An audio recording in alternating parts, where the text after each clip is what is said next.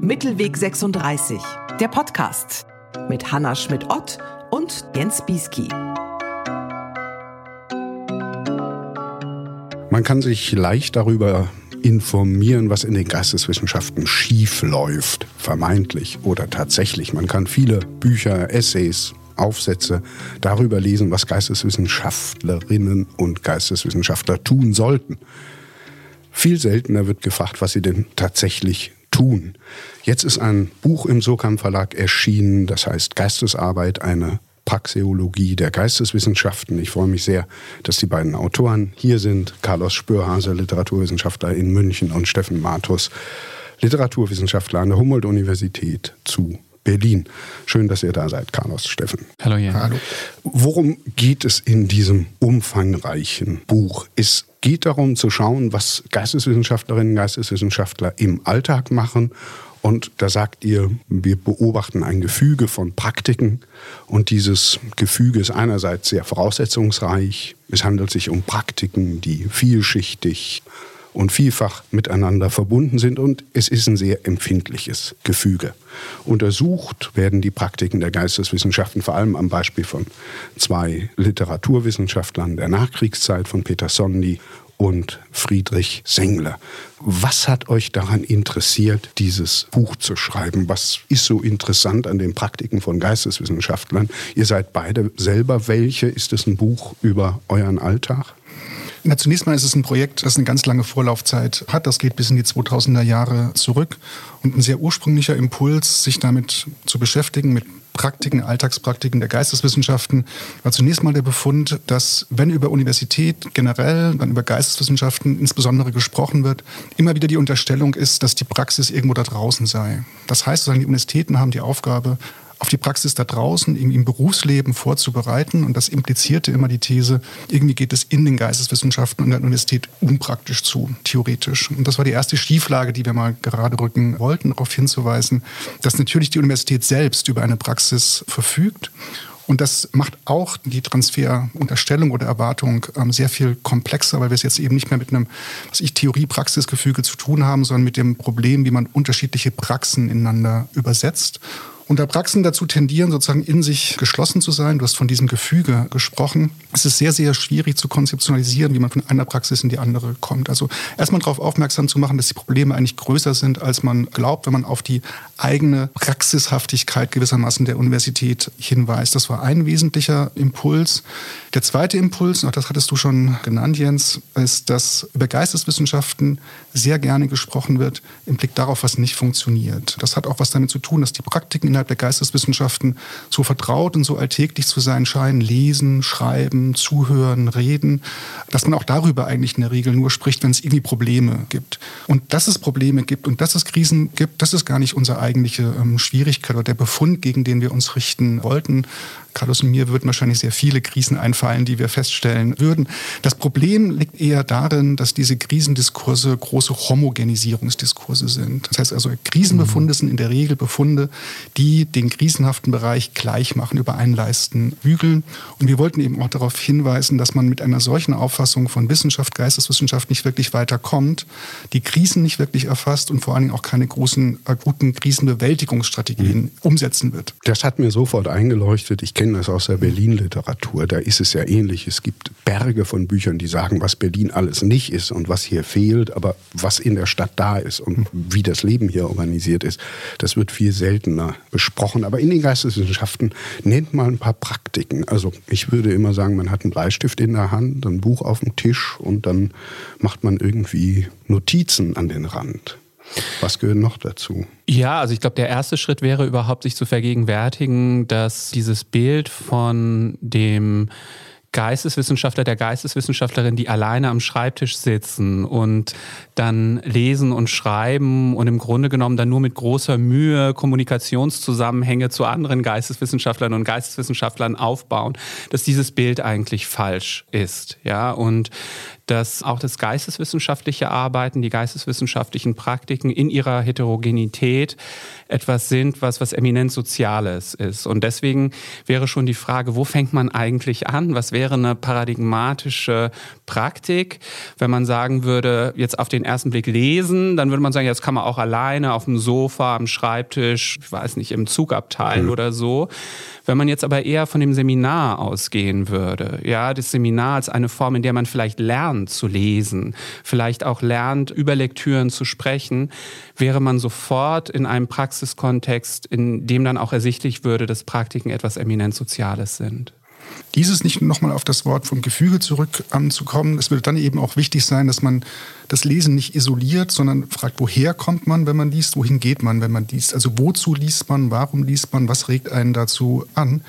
Und das eigentlich Anspruchsvolle jetzt im Rahmen auch des Seminars zum Beispiel ist die Vermittlung, dass Personen, die zu Hause irgendwie sehr gerne lesen, das auch großartig und toll, das sollen sie auch machen. Aber innerhalb des Seminars funktioniert das irgendwie anders. Dass das Lesen dazu da, um keine Ahnung, Referate zu halten, sich auf eine Klausur vorzubereiten, Hausarbeiten zu schreiben, irgendwann mal eine Bachelorarbeit oder eine Masterarbeit zu verfassen. Und das heißt, dass das Lesen immer gespannt ist, immer ausgerichtet ist hin auf eine ganze Fülle von anderen Praktiken. So wie auch das Seminar ja nie für sich alleine steht, mhm. sondern in eine komplexe Infrastruktur eingebaut wird. Also man könnte vielleicht insgesamt sagen, sowas wie Leseinfrastrukturen, Schreibinfrastrukturen, das heißt eben immer das Verzahnen einer Praktik mit anderen und dadurch auch sozusagen das Bewusstsein dafür, was diese Praktik soll, wozu sie da ist, was sie für eine Färbung gewissermaßen ähm, hat, wie sie in größere Prozesse eingebunden ist. Das dürfte der entscheidende Punkt dabei sein. Also Lesen selbst wäre erstmal sozusagen so ein viel zu blasser Begriff. Ja, mhm. Man müsste sagen, also welches Lesen genau und wenn man dann ins Seminarlesen reinginge, dann müsste man wiederum fragen, wozu und wann und wie genau wird im Seminar gelesen. Wann ist es zum Beispiel richtig, sehr oberflächlich zu lesen? Wann kann man sich gönnen, einen Text nicht genau zur Kenntnis genommen zu haben? Und wann ist es wichtig, sehr genau Auskunft über seine Leseerfahrungen, Leseerlebnisse, Leseeindrücke geben zu können?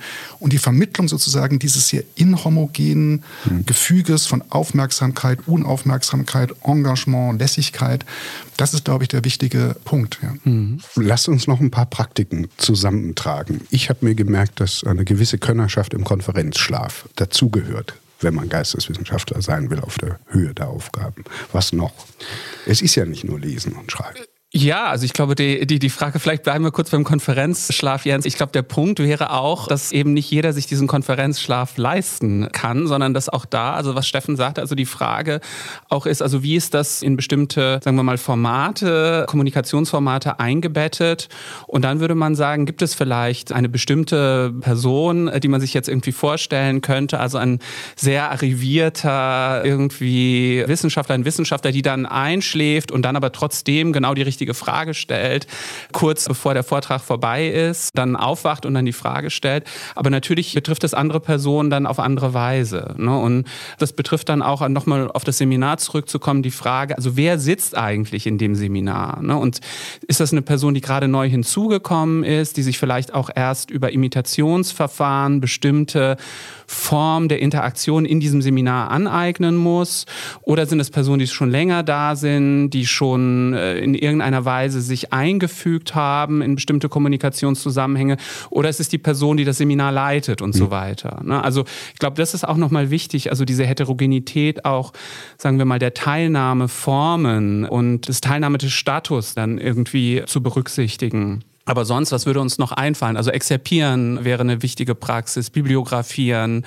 Das sind Dinge, die jetzt irgendwie schon sehr, sehr konkrete Arbeitspraktiken sind. Aber man könnte auch sagen, in die Bibliothek gehen, in der Bibliothek sitzen, beobachten, wie andere lesen, vielleicht auch erstmal. Hat die Person, die neben mir sitzt, nur ein Buch auf dem Tisch liegen oder einen ganzen Stapel? Und warum diesen ganzen Stapel? Und wie liest man eigentlich mehrere Bücher gleichzeitig? Ne? Also diese ganzen Dinge, die uns, glaube ich, wenn wir dann irgendwann sehr, sehr stark auch schon diese Praktiken beherrschen, aus dem Blick mhm. dann rücken, die sind sehr, sehr, sehr, sehr wichtig. Ja, und eben das Ganze drumherum. Ja. Nicht, also was macht man, wenn man die Bibliothek oder das Seminar verlässt? Nimmt man Kontakt auf zu den Personen, mit denen man vorher in einem Raum gewesen ist? Ja, nein, mit wem tut man das? Für wen interessiert man sich? Wen beobachtet man dabei? Ja, also das, das ist ganz mhm. interessant. Ich habe gerade jüngst mit einem Skandinavisten aus München gesprochen und er berichtete, dass die skandinavistische Bibliothek, die vorher sozusagen so ein eigener Raum war, war, mit auch einem Sofa davor, wo sich die Leute dann danach so ein bisschen treffen, rumhängen konnten und so weiter, dass das sehr viel beigetragen hat zur intellektuellen Kultur und dass in dem Moment, wo dieses Seminar eingegliedert wurde in eine größere Bibliothek, was ganz Entscheidendes da auch passiert ist, ne? weil man nicht mehr wusste, welche andere Person studiert eigentlich noch dieses Fach, ne? was macht die möglicherweise, was könnten interessante Themen sein, an welchen mhm. Problemen arbeiten die Leute und so weiter. Ja, und was passiert, wenn wir Bibliotheken vor uns haben, die von den Dozierenden nicht mehr besucht werden? Ja, ja also ich meine, das ist auch eine Erinnerung, die ich an meine Studienzeit habe, dass ich genau gesehen habe, oder es spannend für uns irgendwie ähm, war zu sehen, welcher von den Dozenten benutzt die Bibliothek, wie treffsicher geht die auf die Regale zu, kommt der erstmal rein, bleibt an dem Tisch von Neuerscheinungen ähm, stehen, blättert die Zeitschriften durch, ja, nein. Also all diese Bewegungsformen, die man ganz unterschwellig mitbekommt und die einen darüber informieren, was geht und was nicht geht. Nicht? Mhm. Und Blick auf das Seminar ist auch für diese Unterschwelligkeit extrem interessant und auch wiederum empirischer Befund. Man kann ja feststellen, dass die Studierenden typischerweise ihren ganzen Kram zusammenpacken, bevor die Stunde Stunde eigentlich zu Ende ist. Und denkt man, okay, das ist dann eine Form der Unaufmerksamkeit. Und dagegen gibt es den Befund, dass die Studierenden das auch machen, wenn die Zeit eigentlich noch nicht abgelaufen ist. Das heißt, die nehmen so ganz unterschwellige Signale dafür wahr, wann die Stunde im Prinzip zu Ende ist, auch wenn sie nach der Uhrzeit eigentlich noch weitergehen könnte. Und das wiederum bedeutet, es gibt Formen der Aufmerksamkeit, mit denen man gar nicht rechnet und die man auch von außen sehr schnell falsch deutet als Unaufmerksamkeitsform, mit denen man zu rechnen und zu kalkulieren hat. Wann entsteht so eine Sensibilität dafür, dass irgendwie Dozent, die Dozentin andeutet, wir haben es jetzt dann eigentlich langsam auch. Ne? Aber jetzt erwecken wir einen falschen Eindruck von eurem Buch. Ihr erzählt aus eurem Alltag, das ist interessant, ihr zu Beobachtungen, mhm. zu Praktiken der Geisteswissenschaft. Im Buch geht es vor allem um zwei Literaturwissenschaftler, Friedrich Sengle und Peter Sondi. Wer war Sengle? Wofür muss man den kennen?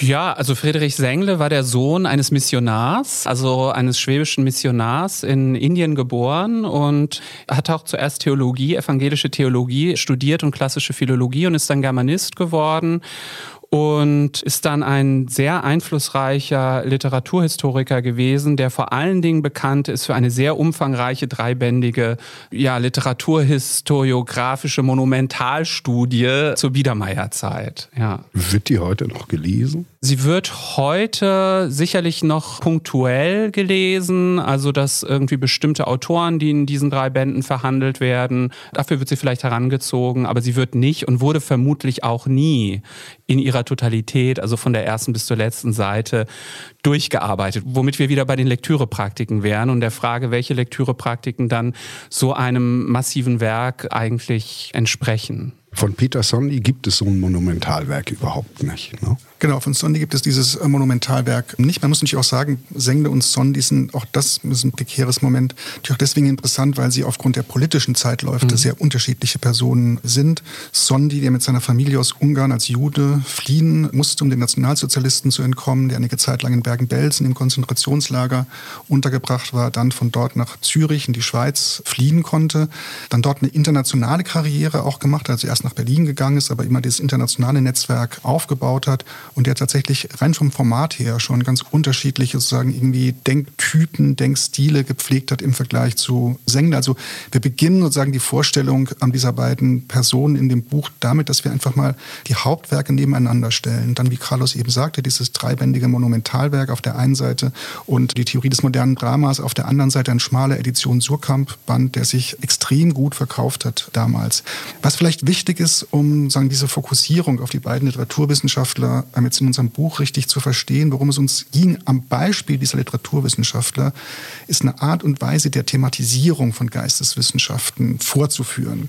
Also es ging uns nicht darum zu sagen, dass diese beiden Personen exemplarisch sind für die Geisteswissenschaften oder die heutigen Geisteswissenschaften, sondern es waren zwei gute, geeignete Gegenstände, um zu sagen, okay, in dieser Art und Weise würden wir uns eine Beobachtung der Geisteswissenschaften wünschen um bestimmten unfruchtbaren Homogenisierungen, Krisenvorlieben und so weiter, um die zu umgehen. Mhm.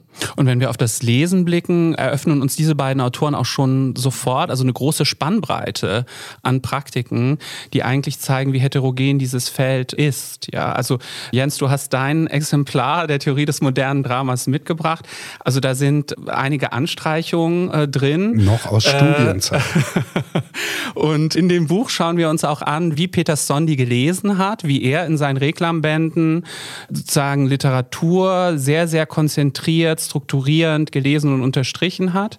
Und wenn man dagegen jetzt Friedrich Sengle stellt, hat man eine Person, die ihre Lektüren sogar delegiert. Das heißt, die andere Person, die studentische Hilfskräfte und dann aber auch Assistenten, also Personen, die teilweise auch gerade an ihrer Promotion sitzen, anleitet, für ihn zum Beispiel den Hebel-Briefwechsel zu lesen und auszuwerten.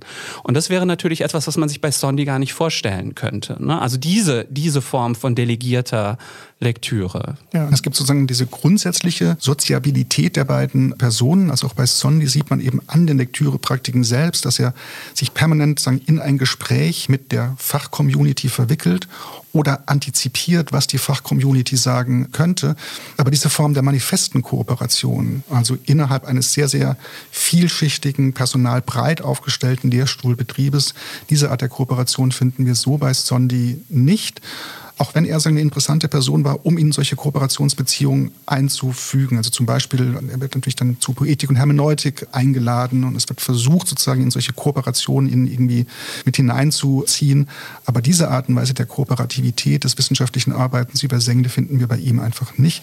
Und das macht diese beiden Figuren zu zwei Figuren, die man generell irgendwie als Pole aufbauen Aber könnte. hat Sonny nicht ein Institut begründet und sich um die Struktur und die Voraussetzungen mhm. sehr genau gekümmert? Das ist ein extrem interessanter Punkt. Also eine ganz wichtige Quelle für uns war eine Auflistung, wo er im Rahmen der Berufungsverhandlungen, wo es um die Gründung dieses AVL-Institutes ging, sowas wie eine Institutsinfrastruktur aufzubauen versucht. Da wird dann aufgelistet, welche Räume braucht man, wie soll die Bibliothek aussehen, wie viele Bände sollen da sein, wie viele Arbeitsplätze sollen in diesen Bibliotheken sein, welche Seminarräume, wie ist das Sekretariat besetzt, wie sind die Mitarbeiterinnenstellen besetzt, wie sieht es mit dem technischen Gerät aus. Also auch Sondi war jemand, dem es vollkommen klar war, dass man diese Infrastruktur benötigt. Aber der wichtige Punkt ist eben zu sehen, dass diese Infrastruktur ganz unterschiedlich bewirtschaftet werden kann. Also, dass sie notwendig ist, das ist vollkommen klar. Wie man sie dann konkret benutzt, das kann extrem unterschiedlich mhm. aussehen. Aber sind es nicht beides nur noch historisch interessante Fälle? Also steckt nicht in eurem Buch eigentlich eine Studie zur Literaturwissenschaft in der Nachkriegszeit am Beispiel von zwei interessanten Gelehrten? Also ich glaube, es ist einerseits dieser methodische Punkt, den Steffen schon genannt hatte, dass wir eigentlich eine bestimmte Art auf die Geisteswissenschaften zu sehen dort präsentieren möchten. Also das wäre dann weniger die Gegenstandsebene als wirklich der Zugriff, für den wir werben äh, möchten. Und dann ist es, glaube ich, so, dass man ganz genau schauen müsste, wo die Kontinuitäten und Diskontinuitäten sind. Also wir haben in dem Buch Beispiele für bestimmte Praktiken, beispielsweise das Zirkulieren von Sonderdrucken, wo man ganz klar sagen kann, das ist heute nicht mehr da. Ja, das ist heute nicht mehr da. Was ist ein Sonderdruck? Wenn es nicht mehr da ist, müssen wir es, glaube ich, erklären. Ja, also, ähm, also ein, ein Sonderdruck wäre beispielsweise ein, ein gesonderter Druck eines Aufsatzes, den man dann mit einer kurzen Gruß Grußadresse an seine Kolleginnen und Kollegen schickt, um einfach die eigene wissenschaftliche Produktivität in dem Kollegenkreis dann auszustellen. Ist damit ne? die Erwartung verbunden, dass man eine Antwort ja, mit einer ja, ja. freundlichen, aber sachkundigen Kritik des Aufsatzes bekommt? Absolut. Also man kann auch sehen, dass zum Beispiel Simmel, also der Soziologe, dazu neigt, nicht zu antworten und dass ihm das von vielen Kollegen in seiner Zeit sehr übel genommen wird. Also als arrogante, überhebliche Geste nicht irgendwie zu kommentieren, dass man das gelesen hat und irgendwie das würdigt. Also das ist, glaube ich, vorbei. Also diese Praxis. Warum ist sie vorbei? Warum ist sie vorbei? Weihn also, Weihnachtskarten ähm, werden ja seltsamerweise noch verschickt. Interessanterweise wurden die Sonderdrucke auch sehr häufig über die Neujahrszeit verschickt, also waren auch so eine Form von Grußadresse. Und wir versuchen in dem Buch schrittweise zu rekonstruieren, also weshalb das unplausibel wird. Und Stondi ist da auch eine wichtige Figur, die dann irgendwann sagt, ja, also diese Auseinandersetzung Auseinandersetzung findet nicht mehr statt im Modus des Sonderdruckes, dass man Antworten kriegt, dass man den Empfang eines Sonderdruckes als intellektuellen Ausgangspunkt für ein vertieftes Gespräch und so weiter sucht, sondern er sagt, das sind einfach nur noch so Grußadressen, die so durch die Gegend geschickt werden. Ja, also irgendwie scheint es da irgendwie auch so eine Art von Geltungsverlust gegeben zu haben, den wir zu rekonstruieren versuchen. Aber das wollte ich nur kurz nennen als Beispiel für eine Praxis, die abgebrochen ist und jetzt könnte man überlegen, finden jetzt diese Form auf Twitter statt, ne? dass man auf Twitter so rumschickt, hier ist mein neues Buch, hier ist mein neuer Aufsatz und dann wird es kommentiert irgendwie oder vielleicht auch nur mit so einem Emoji versehen oder so. Ne? Das wäre eine Diskontinuität, aber wenn wir beispielsweise auf Sengle schauen, als jemanden, der anfängt, Drittmittelforschung als Verbundforschungsformat aufzubauen in den 70er Jahren, dann sehen wir, dass dort eigentlich eine Praxis aufgebaut wird, die heute noch viel präsenter ist, als sie damals war. Ja, und dass die Probleme, die diese Praxis mit sich bringt, aber auch gerade in dieser Anfangsphase besonders deutlich gesehen wurden. Ja, also insofern glaube ich, kann man nur sagen, also dass es heterogen ist, auch im Hinblick auf die Frage der Kontinuität und Diskontinuität. Manche Dinge insistieren, andere nicht. Andere bleiben in einer sehr transformierten Form präsent. Das lässt sich nicht pauschal beantworten. Aber ist das, also kurze Nachfrage, ist das wirklich Verbundforschung, was Sengle betrieben hat? Der hat gesagt, ich gebe die Linie vor, sag euch nach welchen Sachen ihr suchen müsst und dann macht ihr das mal. Der hat einfach Hilfskräfte ausgenutzt, darunter Leute, die später berühmte Wissenschaftler geworden sind. Das Interessante ist, dass er Ende der 70er Jahre die erste DFG Forschungsgruppe, die damals noch Forschergruppe hieß, zur Literatursoziologie in München aufbaut ja, und damit also sozusagen auch so eine Art von Pionier ist im Rahmen der Verbundforschung, in der sozusagen Implementation von Verbundforschung in der Germanistik. Und ich glaube, dass er das ist, hängt sehr stark mit den von dir genannten Punkten zusammen, dass er nämlich vorher schon Arbeitspraktiken etabliert hatte, die verbundforschungsaffin waren. Ne? Und so sieht man, wie sich da in dem Fall, also bei einer bestimmten Person, eine Kontinuität, die bis in die Gegenwart führt, beobachten lässt, die vielleicht aber bei anderen Geisteswissenschaftlerinnen, Geisteswissenschaftlern, die sich ganz anderer Praktiken befleißigen, die ganz andere Konstellationen von Praktiken für sich als die richtigen sozusagen heraus irgendwie gearbeitet haben, da wäre die Geschichte vermutlich eine andere. Ja, nicht. Also man könnte eben sagen, auf der einen Seite gibt es sowas wie strukturelle Kontinuitäten im Blick darauf, wie Praxen überhaupt funktionieren. Und das Beispiel des Sonderdrucks wäre deswegen interessant, weil sowohl die Entstehung des Sonderdrucks als auch die Abmoderation des Sonderdrucks damit zusammenhängt, dass ganz unterschiedliche Institutionen, Universitäten, aber auch Verlage zum Beispiel zusammenwirken, dass unterschiedliche Medienbedingungen gegeben sein müssen, dass unterschiedliche Umgangsformen einleuchten müssen. Und wenn dieses Gefüge, das sehr gut miteinander verzahnt war, wenn das sozusagen zerbröselt, dann endet eine Praxis. Das heißt aber eben auch, wenn einzelne Punkte bei so einer Praxis zu zerfallen beginnen, bedeutet dies eben nicht das Ende der Praxis. Man muss sich eine mhm. Praxis eben so vorstellen, dass es eben ein ungleichmäßiges, inhomogenes Gefüge ist. Und die Pointe besteht jetzt darin, also das, was wir in diesem Buch verdeutlichen wollen, ist, dass diese Inhomogenität man könnte jetzt auch sagen Komplexität, die den Geisteswissenschaften häufig als Problem vorgeworfen wird, dass das nicht das Problem ist, sondern die Lösung des Problems ist. Das gewährleistet eine gewisse Kontinuität, weil es extrem unwahrscheinlich ist, dass alles zugleich sich verändern wird, sondern es werden langsam bröselt es vielleicht hier, langsam bröselt es vielleicht dort, aber es gibt eben auch Kontinuitäten wiederum an dieser und an jener Stelle. Also eine Art schon gleichsam rhizomatischer Vorstellung, wie Fächer Geisteswissenschaften überhaupt gebaut sind, wie man sich dann eben auch Prozesse denken muss, wie man sie rekonstruieren muss in ihrer Stabilität und Instabilität. Kann ich das so grob zusammenfassen, dass Methoden und Theorien wechseln, dass sie oft gegeneinander argumentieren, aber im Grunde ein großes Set von Praktiken bleibt, egal welche Theorie oder Methode? Also wir würden zunächst mal sagen, dass die jetzt sozusagen von dir implizit aufgebaute Spannung zwischen Theorie und Praxis, dass wir die so nicht mitmachen würden, sondern sagen würden, auch Theoretisieren ist Teil der Praxis. Und die entscheidende Frage wäre dann sagen, wann fühlt man sich dazu berufen, aufgefordert, gezwungen zu theoretisieren? Wann glaubt man, man kann es sein lassen? Wer sind diese Personen, die das tun, die vielleicht dann auch für das Theoretisieren als einer sehr spezialistischen Tätigkeit stehen. Also von da sagen, ist Theorie jetzt erstmal nicht etwas, was stabiler oder instabiler als die Praxis ist oder umgekehrt, sondern wir versuchen das gewissermaßen einzuflechten und schauen eben auch da wieder, wann passiert das. Dass wir es mit pluralen Methoden zu tun haben, ist etwas, sagen, was seit 100 Jahren gewissermaßen gesetzt ist. Also darüber müsste man sich nicht wirklich wundern. Aber dass Theorie und das Theoretisieren, müsste man jetzt genauer sagen, einen anderen Stellenwert bekommen hat, das ist dann schon der mhm. entscheidende mhm. Punkt. Und das sind eben Sondi und Sengle auch wiederum sehr interessant. Das sind zwei Personen, die sehr unterschiedlich theoretisieren oder sich sehr unterschiedlich zum Theoretisieren verhalten. Sondi in bestimmten Momenten sehr, sehr offensiv Er wird heute eben dann zum Teil auch als Theoretiker rezipiert. Sengle als jemand, bei dem dieses Image oder dieses Charisma gewissermaßen des Theoretikers eher unplausibel wäre, wenngleich er zum Beispiel in literatursoziologischer Hinsicht natürlich sehr interessante Beiträge geliefert hat. Also auch dieses Charisma-Arrangement, die Faszinationsgeschichte dieser beiden Personen ist etwas, wo man sehen kann, okay, an Sondi und Sengle kann man exemplarisch wiederum zeigen, welche Möglichkeiten, welche Spielräume, welche Bandbreiten es gibt.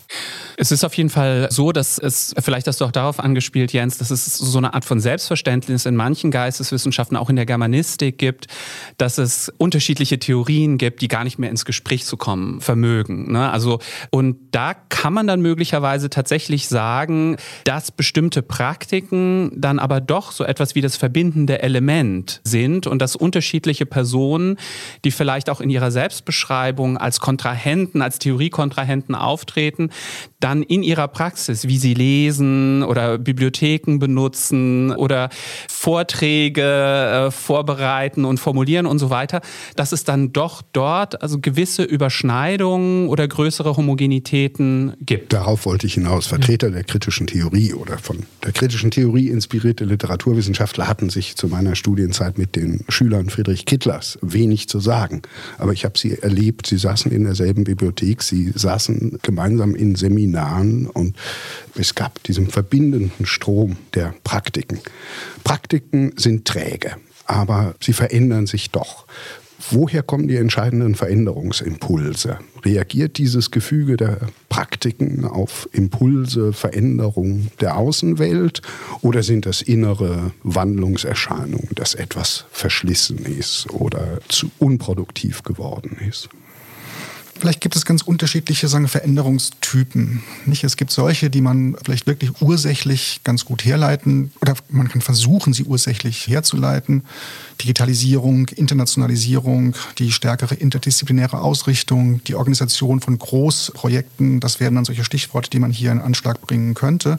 Ein Punkt, der uns, glaube ich, besonders interessiert, ist tatsächlich das, was du als zweites nanntest, dass Praktiken in einer gewissen Art und Weise irgendwann zu verblassen beginnen auch. Man kann das dann rekonstruieren, woran dieses Verblassen liegt. Es liegt eben darin, dass ja viele unterschiedliche Aspekte und Elemente gewissermaßen dafür verantwortlich sind, die niemand wirklich unter Kontrolle hat, niemand zugleich beobachten kann und die dann sozusagen für so einen gewissen Plausibilitäts-, Interessen-, Engagement-Verlust gewissermaßen sorgen.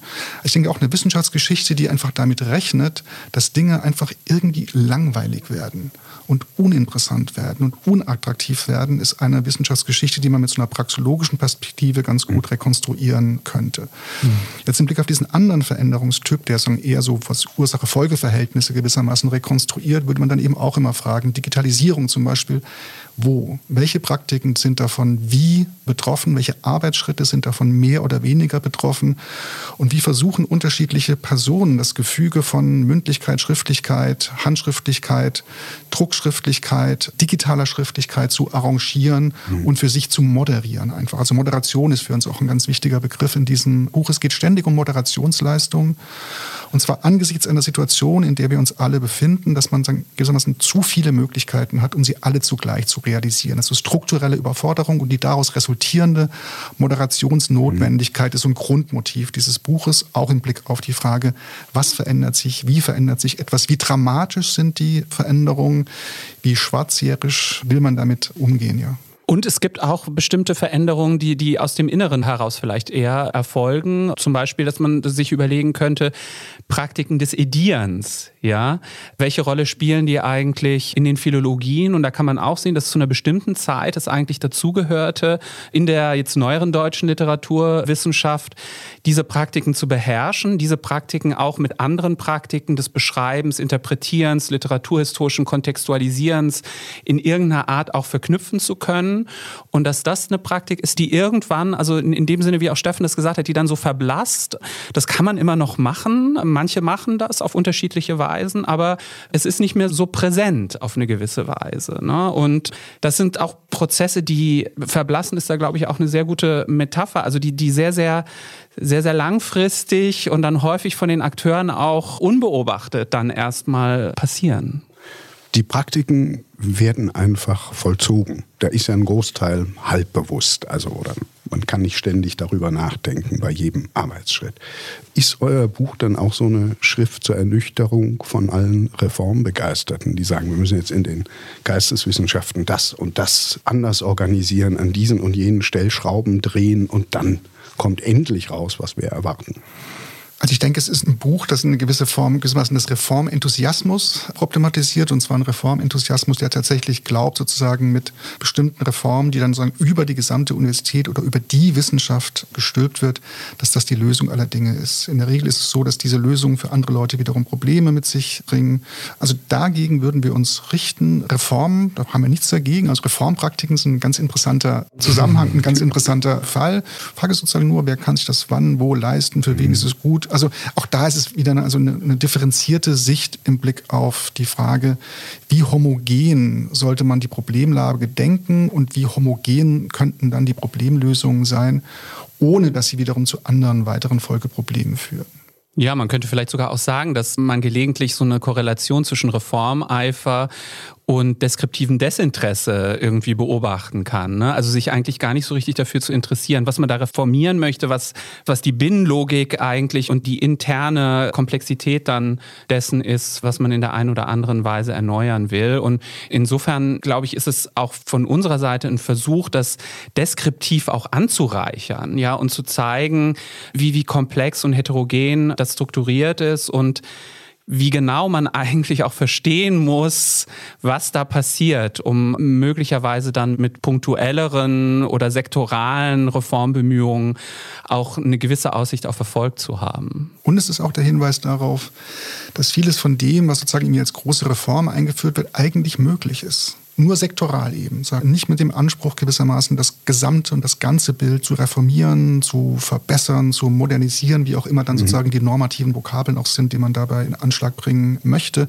Man kann einfach unglaublich viel in den Geisteswissenschaften tun, man kann sich unglaublich viel erlauben, um noch dazu zu gehören, nur man kann sich nicht alles erlauben. Jetzt haben wir darüber geredet, warum dieses Gefüge von Praktiken empfindlich ist und warum es intrikat ist, vielfach miteinander verwoben, vielschichtig. Gibt es irgendwie eine Schlussfolgerung, dass man sagt, das sind Bedingungen, Verhältnisse für Geisteswissenschaften, unter denen sie besonders gut gedeihen, indem sie diese Vielfalt und ihre Stärken ausagieren können?